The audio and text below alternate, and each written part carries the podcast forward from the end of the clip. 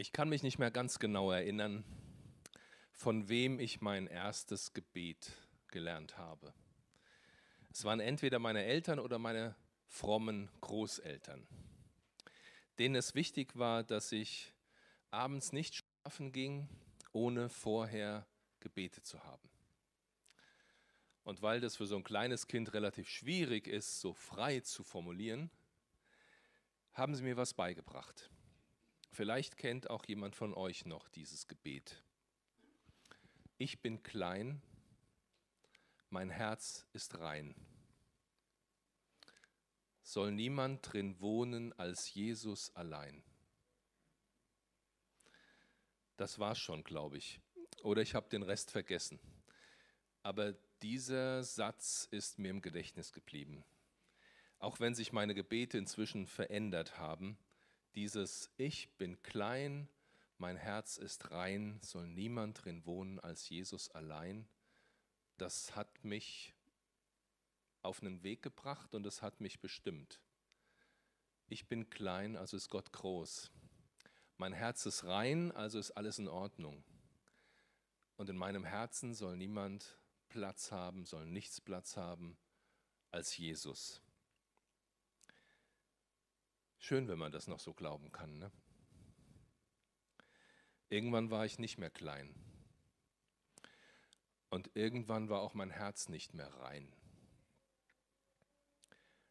Und irgendwann war auch nicht mehr so ganz klar, wer da drin wohnen sollte. Mein ganzes Leben lang.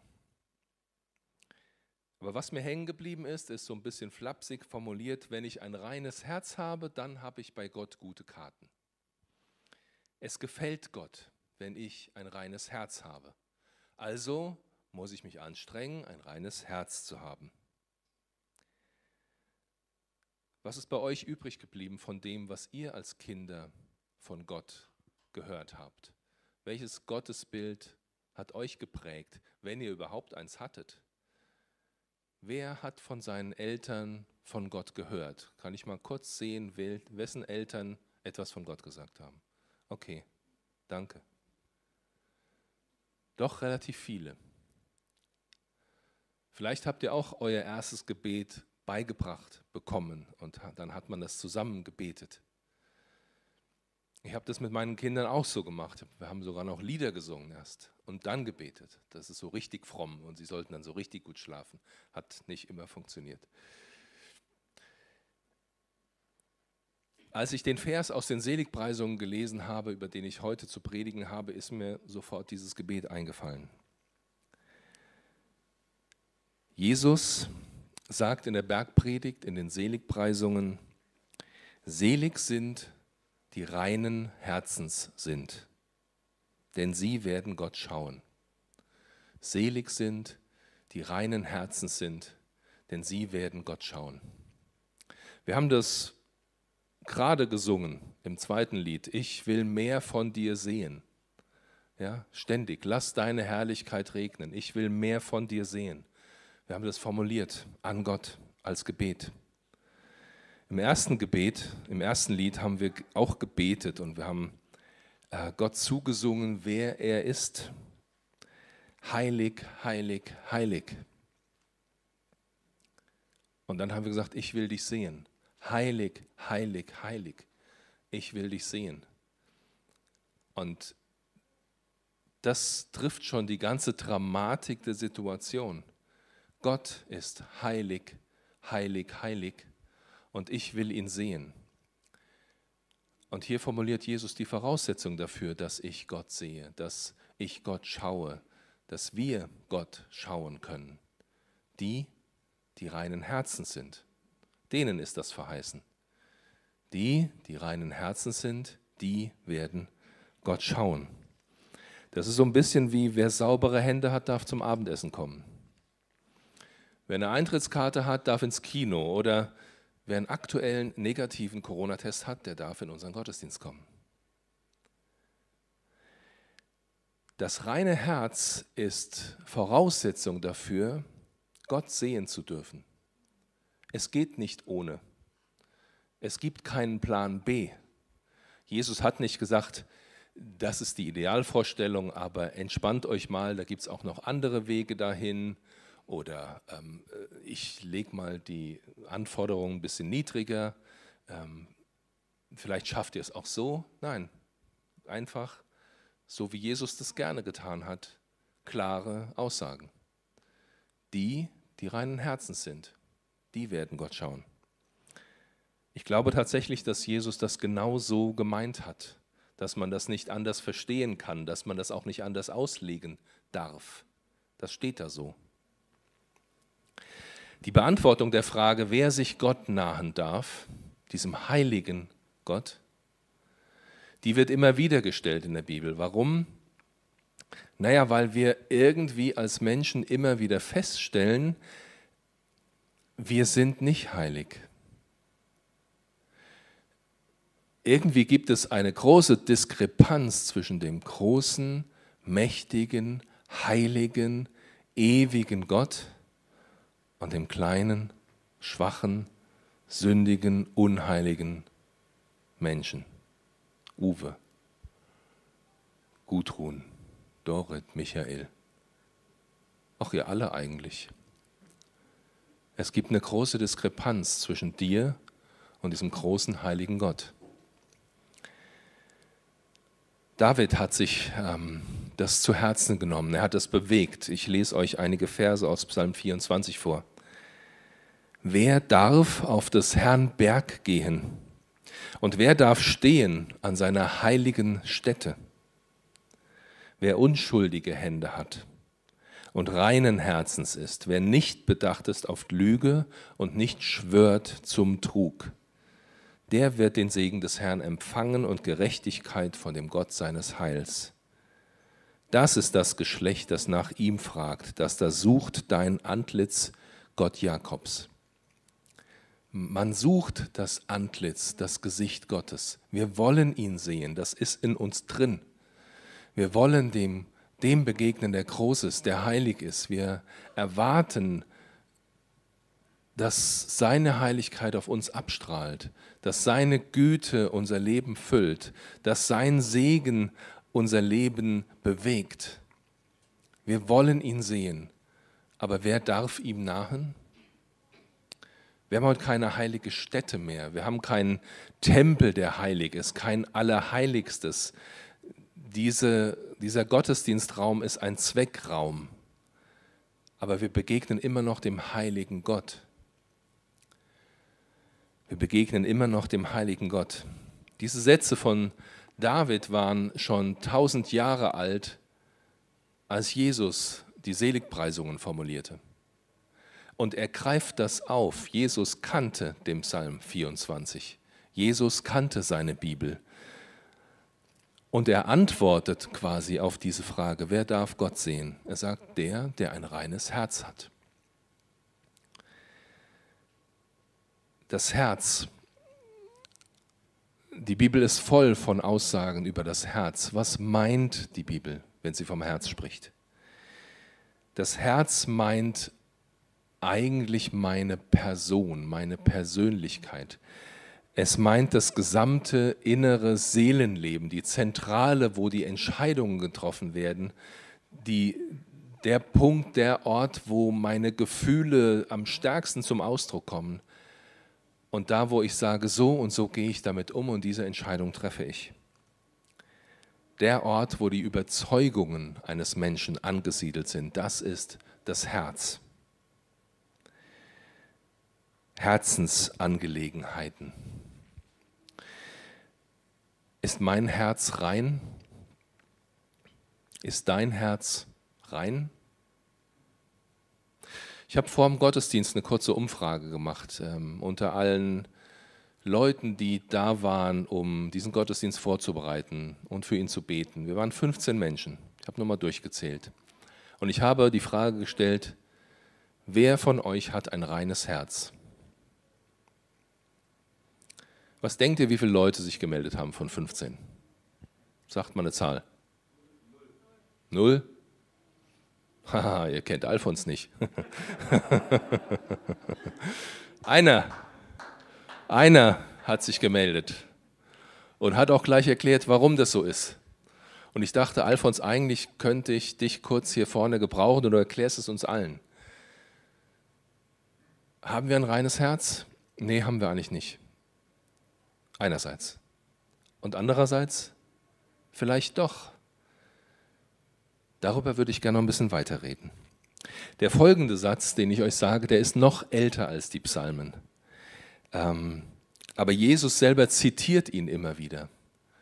Und er sagt, darum geht es. Darum geht es wirklich in deinem Leben. Das ist das, was dein Herz am besten zum Ausdruck bringt. Das ist die Zielsetzung für dein Herz. Es steht schon dieser Satz in 5. Mose 6. Und du sollst den Herrn, deinen Gott, lieb haben von ganzem Herzen, von ganzer Seele und mit aller deiner Kraft.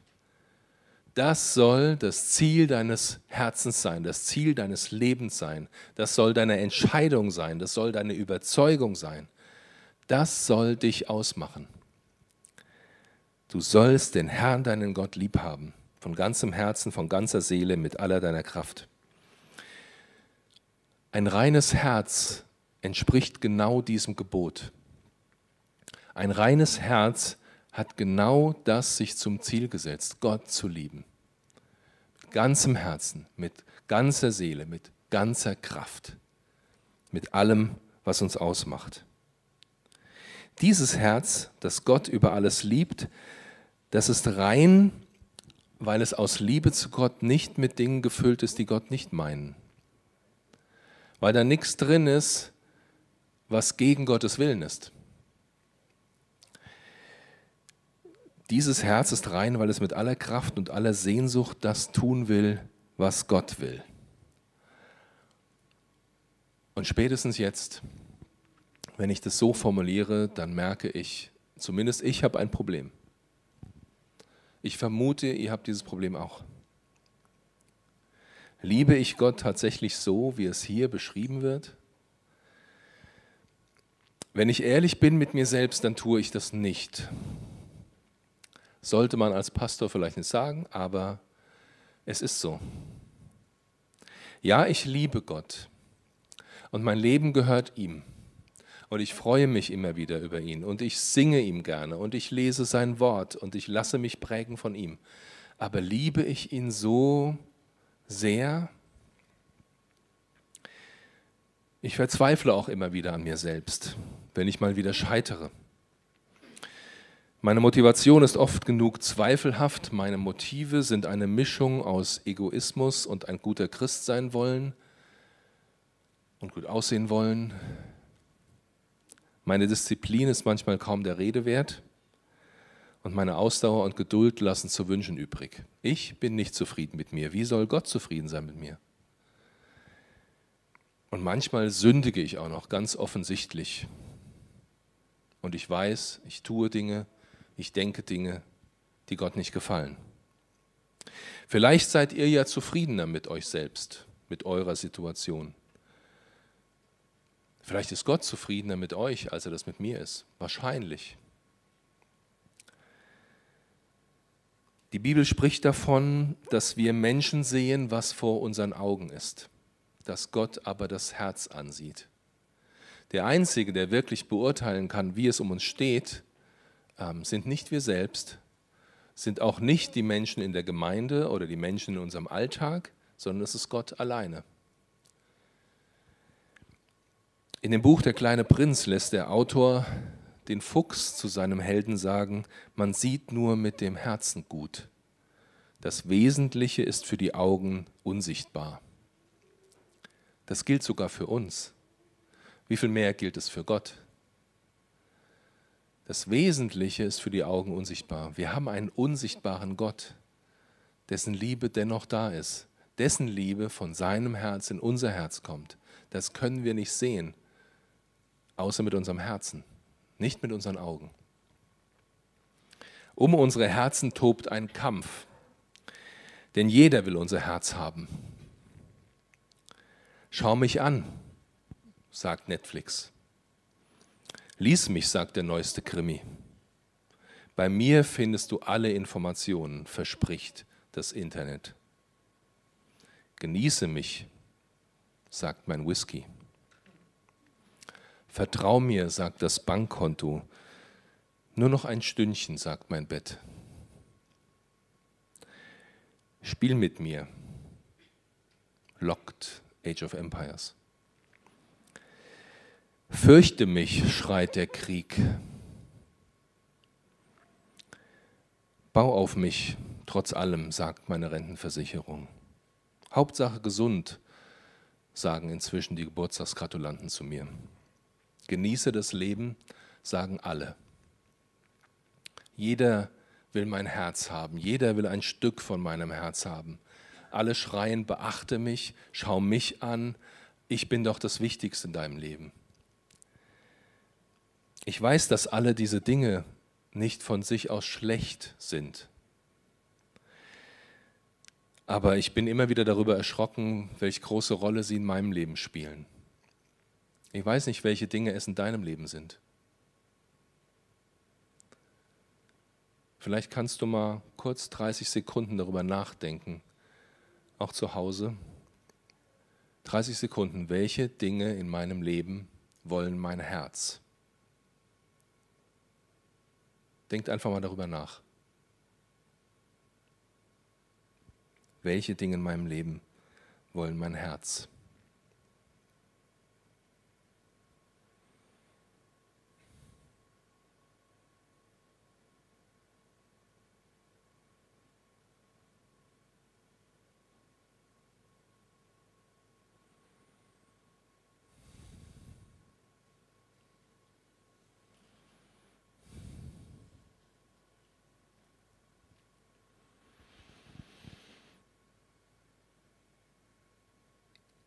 Mehr als alles, was man bewahrt, behüte dein Herz, sagen die Sprüche. Mehr als alles, was man bewahrt, behüte dein Herz, denn in ihm entspringt die Quelle des Lebens. Unser Herz entscheidet, womit wir unser Leben füllen. Was in unserem Herzen ist, wird nach außen sichtbar. Daraus fließt unsere Taten, unsere Gedanken. Deswegen sagt Salomo, behüte dein Herz mehr als alles andere. Als ich auf dem Weg hierher war heute früh, ähm, wie immer knapp und wie immer genau um Viertel nach neun ungefähr, obwohl auch der Wunsch geäußert wird, dass ich um neun da bin. Und um das dann zu schaffen, was nicht geht, fahre ich dann manchmal 60 statt 50. Und ich versuche natürlich, durch jede Ampel durchzukommen. Und heute hat es mich auch wieder erwischt, dass genau vor mir eine Ampel rot wird und ich habe es eilig. Und der Uwe in mir mag das nicht. Und er schimpfte. Er gebrauchte keine Schimpfwörter, das ist schon mal gut. Aber er sagte, das darf doch wohl jetzt nicht wahr sein. Das darf doch wohl jetzt nicht wahr sein. Und dann stand ich da vor der Ampel und dachte, worüber rege ich mich hier gerade eigentlich auf? Verglichen mit dem, was gerade in dieser Welt passiert. Worüber rege ich mich hier gerade eigentlich auf? Hab ich sie noch alle? Und ich habe Gott gleich um Vergebung gebeten. Das ist so ein Quatsch, mit was ich mein Herz fülle, solche Nichtigkeiten, solche Kleinigkeiten. Und ähm, ich bin über mich selber erschrocken. Ich will das nicht und ich merke es immer wieder, dass es passiert. Ich möchte mich gerne um das kümmern, was Gott auf dem Herzen hat. Das, was Gott auf dem Herzen hat, soll auf meinem Herzen sein. Und ich merke immer wieder, wie irgendwas anderes dazwischen haut. Das mit dem reinen Herzen, das auf Gott ausgerichtet ist, ist zumindest für mich nicht so einfach. Ich bekomme es jedenfalls nicht alleine hin. Dieser David, von dem ich eben aus Psalm 24 zitiert habe, kommt übrigens zum gleichen Ergebnis. Der König David kommt zum gleichen Ergebnis wie ich. Das beruhigt mich schon mal. Und er zieht aus seinem Scheitern und seinen Misserfolgen und seinen Sünden eine Schlussfolgerung. Er erkennt, dass er aus sich heraus kein reines Herz schaffen kann. Er macht, kann es nicht selber tun. Er kann es nicht selber tun. Er, der so viel Macht hat, kann es nicht selber tun. Und er betet in Psalm 51, nachdem er eine Sünde erkannt hat, nachdem er erkannt hat, er ist ein Ehebrecher und ein Mörder, nachdem er gesehen hat, was in seinem Herzen alles lebt, betet er, schaffe in mir, Gott, ein reines Herz und gib mir einen neuen, beständigen Geist. Schaffe in mir, Gott, ein reines Herz. Dieser Blick auf Gott rettet ihn. Dieser Blick auf Gott ist nicht nur seine Hoffnung, sondern ist jetzt auch die Realisierung, ich schaffe es nicht. Wenn ich auf mich gucke und auf mein Herz schaue, werde ich scheitern, bin ich frustriert, bin ich am Ende mit meiner Schuld alleine. Ich muss zu Gott gehen, dem, der mich gemacht hat, dem, der mich liebt, dem, der für mich ist, und ihn bitten, schaffe in mir, Gott, ein neues Herz. Ich finde es sehr interessant, dass er hier nicht sagt, Herr, ich habe jetzt schon viel Mist gebaut in meinem Leben, wir kennen uns schon länger, jetzt habe ich auch noch die Ehe gebrochen mit Batseba, ähm, da ist ein Kind unterwegs und den Mann habe ich umbringen lassen. Ähm, könntest du mir einfach bitte diese Sünden vergeben? Über den Punkt ist er hinaus. Er sagt nicht mehr, reinige mich, mach doch mal ein bisschen Window Dressing. Er sagt, schaffe in mir ein neues Herz. Das Alte ist zu nichts Nutze. Das Alte bringt nichts. Ich brauche ein neues Herz. Es geht nicht um Aufpolieren dieses Herzens, um eine Reparatur oder eine Schönheitskur. Es braucht eine Radikaloperation. Ein Schrittmacher reicht nicht mehr. Es muss ein Austausch her, ein neues Herz. Und damit ähm, bewegt er sich in dem, was Gott versprochen hat. Gott selber lässt durch seinen Propheten, durch Hesekiel sagen, und ich will euch ein neues Herz und einen neuen Geist geben und will das steinerne Herz aus eurem Fleisch wegnehmen und euch ein fleischernes Herz geben.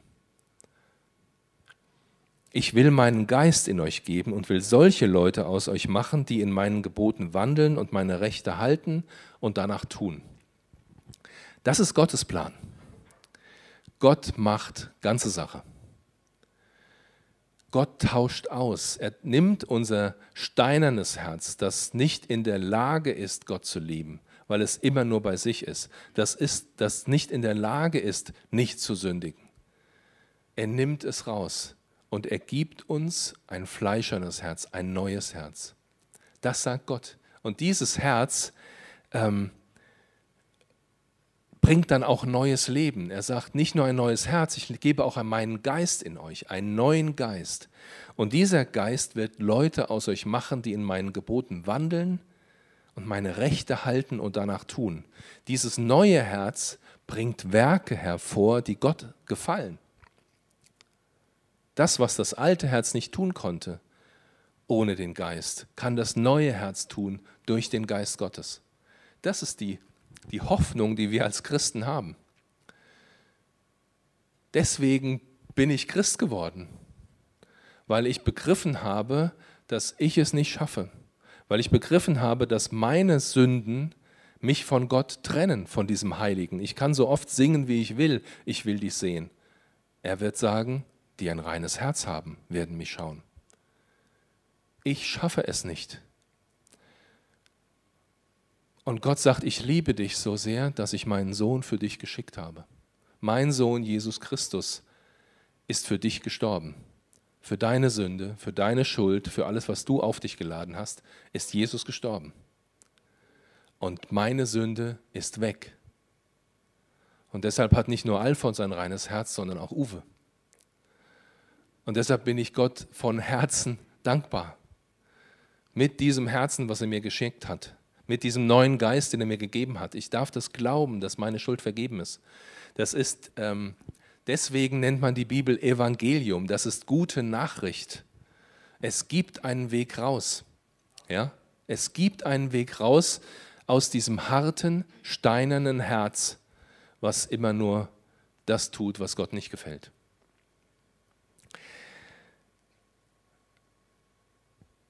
Erlösung können wir selbst nicht leisten.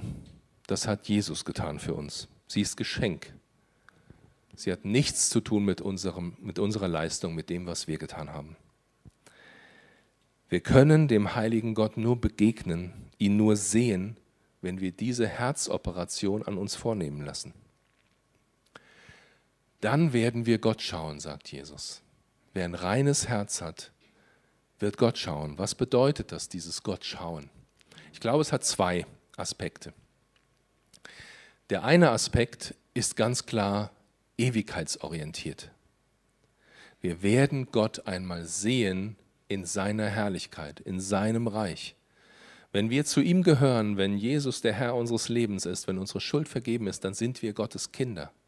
Und Gottes Kinder werden bei ihrem Vater sein, im Himmel im ewigen Leben. Ich weiß nicht, ich kann es mir nicht vorstellen. Ich bin jetzt 58. Ewigkeit kann ich mir nicht vorstellen. Weit weg. Aber das ist das Versprechen Gottes. Mein ewiges Leben hat angefangen, als ich 15 war. Es hat angefangen, als ich mein Leben Jesus gegeben habe. Und es wird lange dauern. Ewig ist echt lange. Und ich freue mich drauf. Johannes schreibt, in seinem ersten Brief, meine Lieben, wir sind schon Gottes Kinder. Es ist aber noch nicht offenbar geworden, was wir sein werden.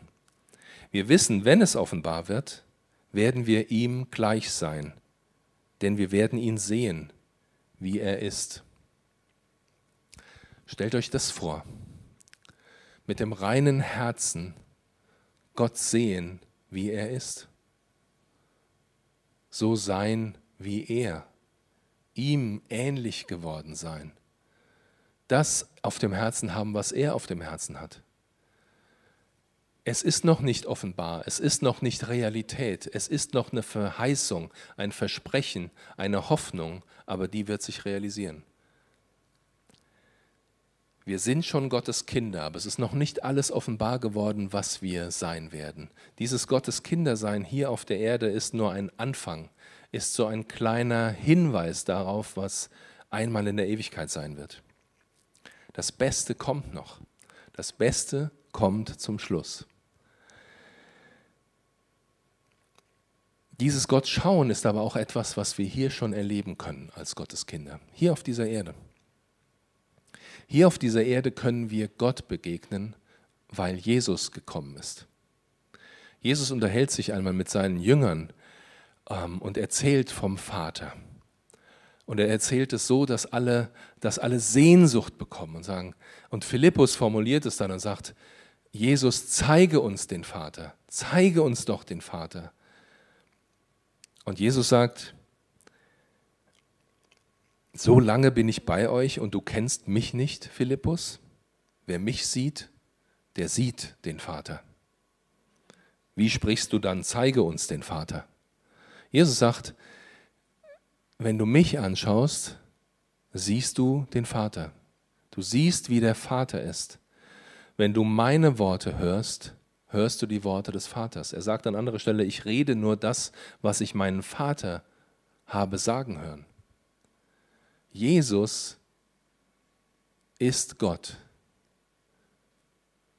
An Jesus können wir erkennen, wie der Vater ist. Und Jesus lebt in uns, wenn wir Christen sind, wenn unser Leben ihm gehört, durch den Heiligen Geist.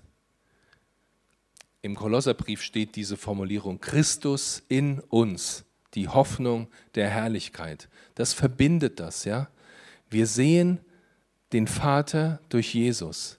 Er lebt in uns durch den Heiligen Geist. Und er macht Hoffnung auf die Herrlichkeit, wo wir als Kinder Gottes nicht mehr nur einen Teil dessen sehen werden, wie Gott ist, sondern die ganze Fülle, die ganze Herrlichkeit. Und das wird cool. Ich freue mich drauf und ich freue mich drauf, euch da wiederzusehen und Gott gemeinsam anzubeten. Und dann dieses Lied nochmal singen. Wir wollen deine Herrlichkeit sehen. Und Gott sagt, ihr seht sie doch. Ich freue mich drauf. Wir leben heute in einem jetzt schon, aber noch nicht ganz Zustand.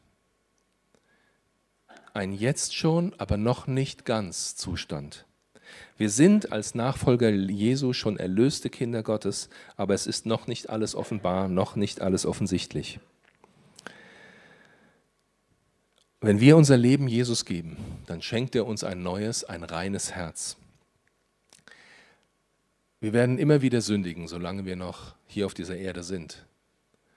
Aber wir behalten unser reines Herz, weil unsere Sünde am Kreuz bezahlt ist.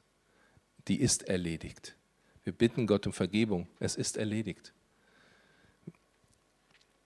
1. Johannes 3. Hieran werden wir erkennen, dass wir aus der Wahrheit sind und wir werden vor ihm unser Herz zur Ruhe bringen. Dass, wenn unser Herz uns verurteilt, Gott größer ist als unser Herz und alles kennt. Das ist so eine Situation, die mir immer mal wieder passiert. Mein Herz verurteilt mich. Ich habe etwas Falsches getan und die Konsequenz ist, Gott kann mich doch gar nicht mehr lieben. Jetzt, jetzt bin ich raus. Jetzt ist es genug. Jetzt hat Gott echt die Faxen dicke mit mir. Hat er aber nicht. Sein Wort sagt was anderes. Sein Wort sagt, ich stehe zu dir, ich bleibe bei dir, ich liebe dich. Nichts kann dich von meiner Liebe trennen. Wenn du nicht sicher bist, ob du deinen Gefühlen trauen sollst oder dem Wort Gottes, verlass dich auf das Wort Gottes. Bitte, bitte, verlass dich auf das Wort Gottes, verlass dich nicht auf deine Gefühle.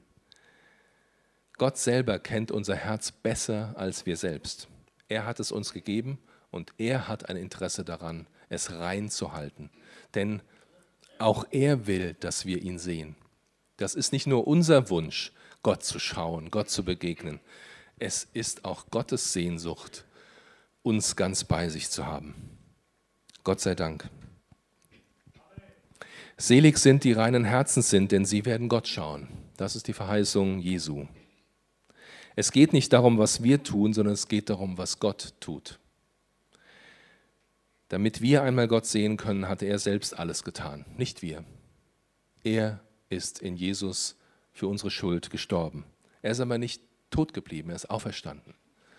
Die gute Nachricht ist, dieser Jesus lebt. Und diesem Jesus können wir heute begegnen. Mit diesem Jesus können wir heute Erfahrungen machen. Ich weiß nicht, ob du schon Christ bist oder nicht, wenn du hier sitzt. Die meisten werden schon mit Jesus unterwegs sein. Aber für alle gilt es, diese Entscheidung zu treffen, ob wir diesem Jesus vertrauen, der seine Liebe bewiesen hat am Kreuz. Und der lebendig ist, der auferstanden ist. Überlass Gott dein egozentrisches Herz und lass dir das reine Herz schenken, das aus Fleisch, das lebendig ist, das echte Gefühle hat, das sich nach Gott sehnt. Willst du das? Willst du dieses neue Herz und diesen neuen Geist haben? Ich bin jetzt zum Abschluss meiner Predigt gekommen und ich möchte einfach diese Frage nochmal deutlich an euch stellen. Willst du das? Gott sagt, ich will.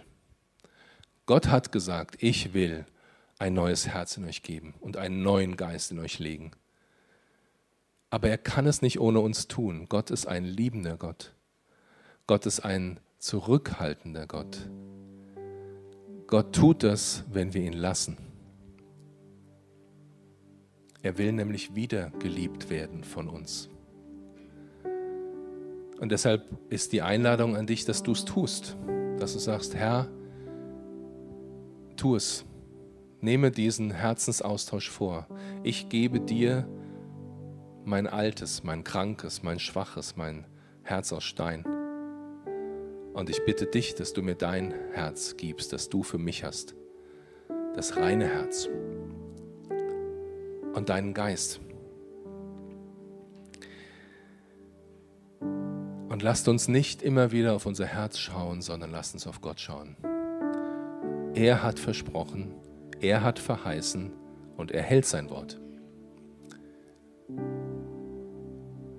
Gib ihm dein Herz. Ich möchte euch einladen dazu, nach dieser Predigt jetzt ähm, das Lied mit uns zu singen, ich gebe dir mein Herz. Wenn du das wirklich auf dem Herzen hast, wenn du sagst, Herr, ich möchte da Neuanfang mit dir machen oder zum ersten Mal einen Anfang mit dir machen, ich will mich trennen von dem, was dich nicht meint und ich möchte, dass du hineinkommst in mein Leben und es veränderst, so dass es dir gefällt, dann sing das mit. Ich gebe dir mein Herz. Gott hört das. Und er hört es nicht nur, er schaut in dein Herz. Er weiß, wie du es meinst.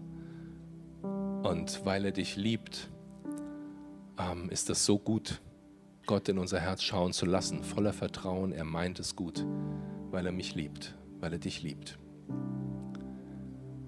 Ich möchte heute Gott neu mein Herz geben und ich lade dich ein, das Gleiche zu tun. Lasst uns dieses Lied miteinander singen. Lasst uns dazu aufstehen.